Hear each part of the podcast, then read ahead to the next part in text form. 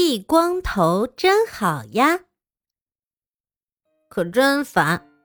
不过是有那么两三次，嗯，其实是四五次，偷懒没去参加社团的练习活动，竟然被罚剃了光头，太过分了，对不对？那可是我引以为豪的头发呀，带点茶色，清爽而蓬松。我很注意用洗发水和护发素的呢，我还偷偷用过妈妈那瓶好闻的洗发水。当我在意的同学走过来时，我就会故意甩甩头发，显示一下我那蓬松的头发。经常会有人说“好可爱呀”什么的，但我并不搭理他们。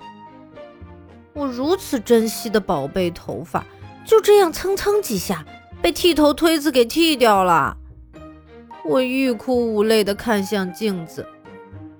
哦，还不错嘛。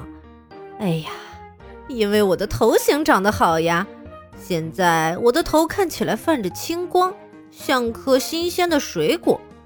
朋友们一定还会说：“广树，你好可爱呀。”我把手放在下巴上，皱着眉头摆了个姿势。哦，这样也好帅呀。多亏剃了个光头，不然还不知道自己这么帅呢，太酷了！而且光头打理起来也变容易了。